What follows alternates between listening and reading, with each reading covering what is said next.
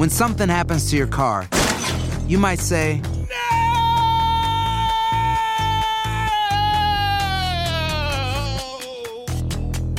My car. but what you really need to say is something that can actually help. Like a good neighbor, State Farm is there. And just like that, State Farm is there to help you file your claim right on the State Farm mobile app. So just remember, like a good neighbor, State Farm is there. State Farm, Bloomington, Illinois. Boost Mobile tiene una gran oferta para que aproveches tu reembolso de impuestos al máximo y te mantengas conectado. Al cambiarte a Boost, recibe un 50% de descuento en tu primer mes de datos ilimitados. O, con un plan ilimitado de 40 dólares, llévate un Samsung Galaxy A15 5G por $39.99. Obtén los mejores teléfonos en las redes 5G más grandes del país. Con Boost Mobile, cambiarse es fácil. Solo visita boostmobile.com. Boost Mobile, sin miedo al éxito. Para clientes nuevos y solamente en línea, requiere AroPay. 50% de descuento en el primer mes requiere un plan de 25 dólares al mes. Aplican otras restricciones. Visita Si no sabes que el Spicy McCrispy tiene Spicy Pepper Sauce en el pan de arriba y en el pan de abajo, ¿qué sabes tú de la vida? Para, pa, pa, pa.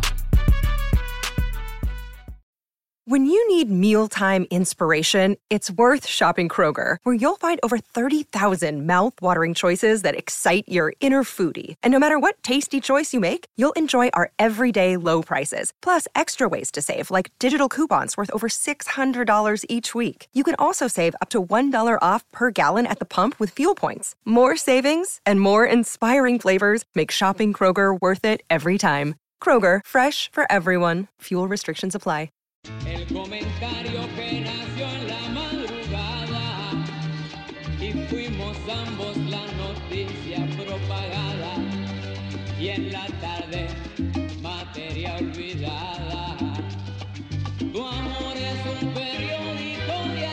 Buenos días América, solo en Univisión Deportes Radio.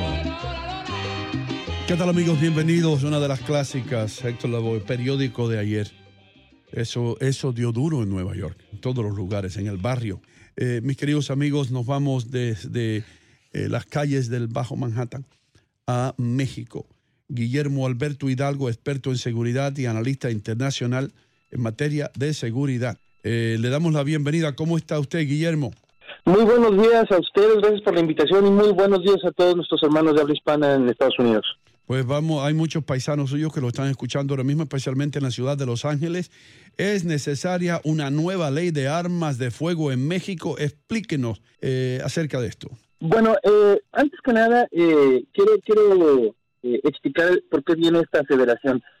Hay un documento que se llama Beyond Our Borders, que es un informe que hace el Center for American Progress, que es una organización que se encarga de la investigación en este tipo de temas ya que ellos en su último informe revelan que al menos 106 mil armas que fueron fabricadas en Estados Unidos acabaron eh, generando acciones delictivas dentro de nuestro país.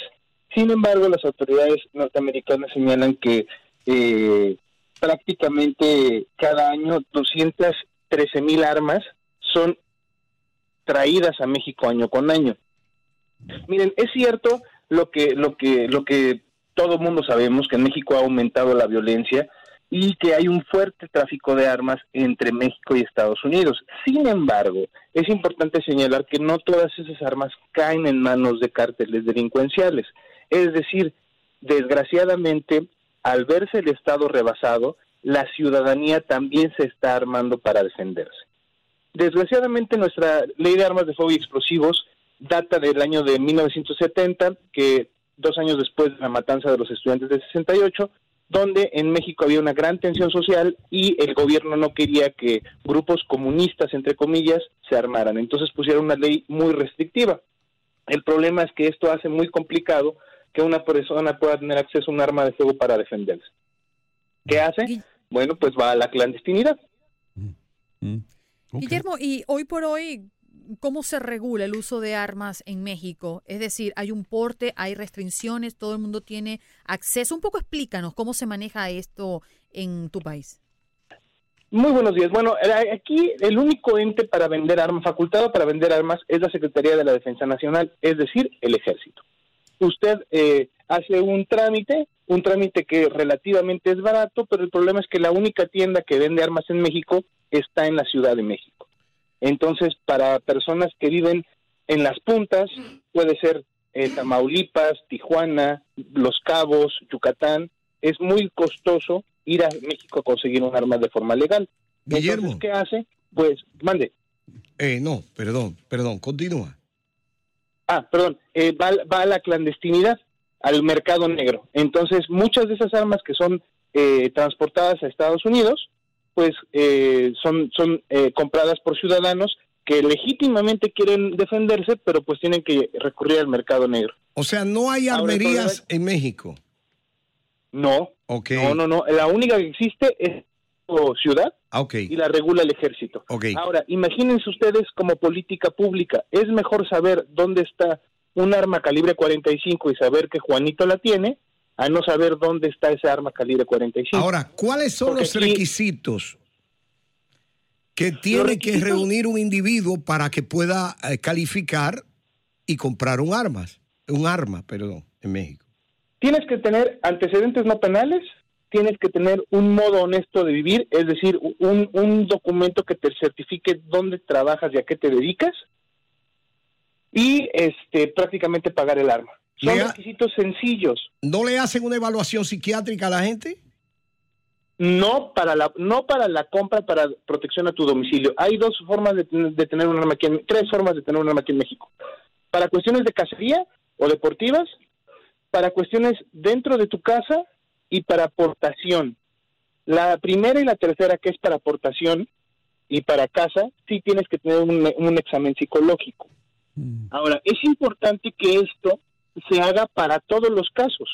¿Para qué? Miren, si estamos viendo lo que está pasando en Estados Unidos con tantas personas que tienen acceso a las armas de fuego y que a veces psicológicamente no están bien, es importante que nosotros también lo empecemos a ver. Es decir, decía Otto von Bismarck que solo los tontos aprendían con su experiencia propia, que él prefería aprender de la experiencia de los demás. Si ya sabemos que están haciendo mal, sería importante nosotros hacerlo bien. Entonces, ¿cuáles son las penalidades si estas leyes se violan? En los Estados Unidos, por ejemplo, en la ciudad de Nueva York, si te eh, atrapan o si la policía te para y tú tienes un arma eh, sin licencia, es obligatoriamente que el juez te dé ya, tú recibes tres años de prisión, sin más que hablar. Eh, ¿Qué tal, qué rígidas son las leyes allá para aquellos que violan eh, lo que ya está impuesto? Hasta antes del 2016, que todavía no empezaban los juicios orales, eh, es decir, no existía el- los juicios como, como, como en Estados Unidos, con un juez y, y con, y con esta oralidad, era muy restrictivo, es decir, tenías de siete años para arriba. El problema es que ahora con los juicios orales no está catalogado como un delito grave la aportación de armas de fuego. Entonces, puede, pueden detener a las personas con armas de fuego y salen eh, bajo fianza. Ese no es tanto el problema. El problema es que las armas de fuego, y esto puede, escuch- puede escucharse muy complejo quizá para los hermanos de Nueva York o de Los Ángeles, las armas de fuego no son tanto el problema. El problema es la educación que tenemos respecto a esta industria. ¿sí? ¿Por qué lo digo? Miren, realmente un arma de fuego no mata a las personas. Una persona mata a otra persona. Eso es lo que debemos de preocuparnos. Las armas nada más es el instrumento. Puede ser para defensa o también puede ser para ataque. Entonces, es importante que entendamos que tenemos que tener una mejor educación en este asunto. Les voy a poner dos ejemplos. Con países de similar volumen, similar volumen poblacional, Suiza tiene casi 9 millones de personas. Todas las, todas- después de que te vuelves mayor de edad, el gobierno te da un fusil de asalto por ser ciudadano suizo y te da cierta cantidad de tiros al año. Y Suiza es un país que tiene una baja, un bajo índice de homicidios y de delitos. Sin embargo, con 9 millones y cachito, Honduras es de los países más violentos de Latinoamérica, las armas están prohibidas y todo el mundo se está matando. Ahí está. De hecho, Entonces, de el hecho, no son las armas. De hecho, en los Estados Unidos más personas mueren eh, m- eh, puñaleadas o apuñaleados que, que mueren por disparos de rifles y de escopetas y todo eso. Eh, una cosa que te quería preguntar, hermano. Entonces, la imagen esa que tenemos nosotros, que no vivimos en México, eh, que tenemos la imagen de la película mexicana con el charro con sus dos pistolas, ¿todavía existe eso en México? Bueno, la ley de armas de fuego y explosivos permite a las personas que se dedican a esta parte de la cultura, a la cuestión de la charrería, portar armas de fuego, pero bajo ciertas circunstancias, que esta arma de fuego esté inutilizada. Es decir, son armas de, de utilería, no son armas reales. Antes sí se les permitía, pero después de este cambio de la ley hace ya casi 50 años, este, pues eh, hubo este cambio. Ahora, es muy importante eh, entender que el Estado mexicano se ha visto rebasado incluso en la cuestión legislativa, porque esta ley se publicó hace 50 años. La fenomenología delincuencial ha cambiado y la cultura, y bueno, la sociedad mexicana ha cambiado. Entonces, eh, sí es cierto que se trafican armas a México, eso es una realidad, pero también es una realidad que no todas estas armas van para delincuentes, van para personas que quieren defender su vida, a sus familias porque el Estado se ha visto rebasado en una de sus obligaciones primordiales, que es garantizar la seguridad de, de sus ciudadanos. Guillermo, ¿y cuál sería para ti ese cambio radical que debería existir en una nueva ley de armas de fuego? Bueno, primero no ser tan restrictivos en cuanto a los calibres ni cuanto al tipo de armas, pero también es muy importante hacer obligatorio, uno, la capacitación. La capacitación primero si quieres comprar un arma, ir por lo menos dos veces al año si ya eres dueño de una. Y forzosamente eh, eh, una revisión psicológica muy aunado al background de los antecedentes penales para realmente garantizar que esa persona está en sus cinco sentidos para utilizarla. Eso es muy, muy importante. Entonces, eh, aparte de eso, eh, ¿cómo se controlan las armas, digamos, en México que no caigan en manos de, estas pandillas de, que tienen control de, un cártel de droga, de un territorio? Porque vemos eh, que, matan a la gente allí eh, como si fueran palomas. ¿Cómo se evita que estas armas caigan en manos de estos descontrolados y psicópatas? Bueno, aquí el problema es que eh, tenemos una, una frontera no tan segura como la gente pensara. Esa, es, la, esa es la verdad. Eh, eh, es decir, de aquí para allá brinca droga y, o personas, el tráfico de personas, y de allá para acá bajan armas de fuego. Entonces, eso es muy importante entenderlo. El asunto aquí es la cuestión de la educación y también la cuestión de poder generar operativos con inteligencia que realmente funcionen para que no pase como rápido y furioso, que fue que, quedó nada más en una buena intención. Ahora, el asunto aquí es, las, las autoridades no lo ven tanto como un problema. Es decir, ¿qué pasaría si, si la, la, frontera norte realmente se blindara? Bueno, lo que pasaría es que las armerías del sur de Estados Unidos empezarían a tener problemas financieros. Eso no le conviene a, Estados Unidos. Sí, es cierto. Así mismo. Es decir, hay cierta, hay, hay, hay, hay cierta permisidad de las autoridades. Ahora, esta, este comentario que voy a hacer es una realidad en Estados Unidos y en México.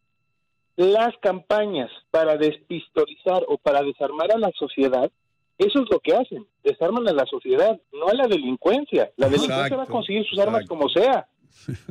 Entonces, es mejor tener una, una este, sociedad informada, capacitada en las armas, en, en, esta actividad y, la persona que quiera tener un arma de fuego pueda tenerla, a tener una sociedad en indefensión a merced de la delincuencia. Por ejemplo, en California, no sé en, Nueva York, pero en California, yo soy de Tijuana, no puedes tener un arma de más de 10 cartuchos.